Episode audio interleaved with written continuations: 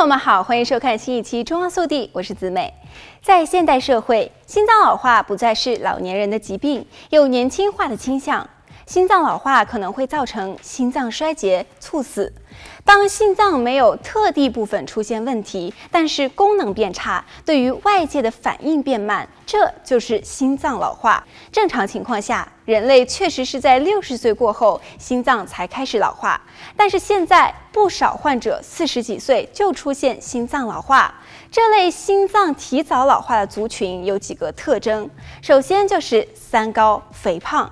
而这些人又多伴有高血压、高血脂、高血糖。如果长期血压过高，就会增加心脏衰竭、心脏老化的概率。其次是生活习惯差，夜间工作，有一些年轻人的生活习惯不良，喜欢熬夜，又或者是工作需要夜间值班。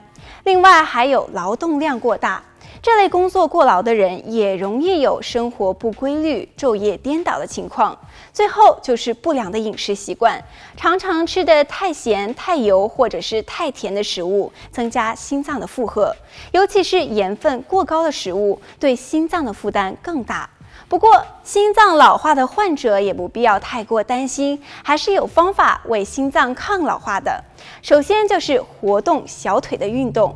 小腿被称为人体的第二心脏，因为小腿要将血液从身体下半部送回心脏，这个过程需要极大的动力，小腿肚的肌肉发挥很大的作用。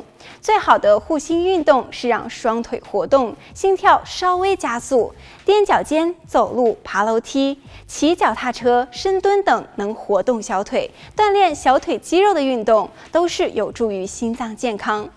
另外，按摩小腿属于被动的运动，虽然效果不如走路，但是对心脏也是非常有帮助。第二点就是要调整饮食，饮食首先要避免高油、高糖、高盐。另外，可以补充两个公认的护心营养素，那就是鱼油和膳食纤维。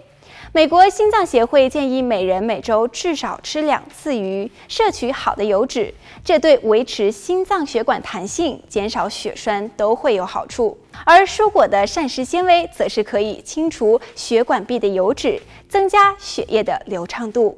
好了，本期节目到这里就结束了，祝大家生活愉快，我们下期再见。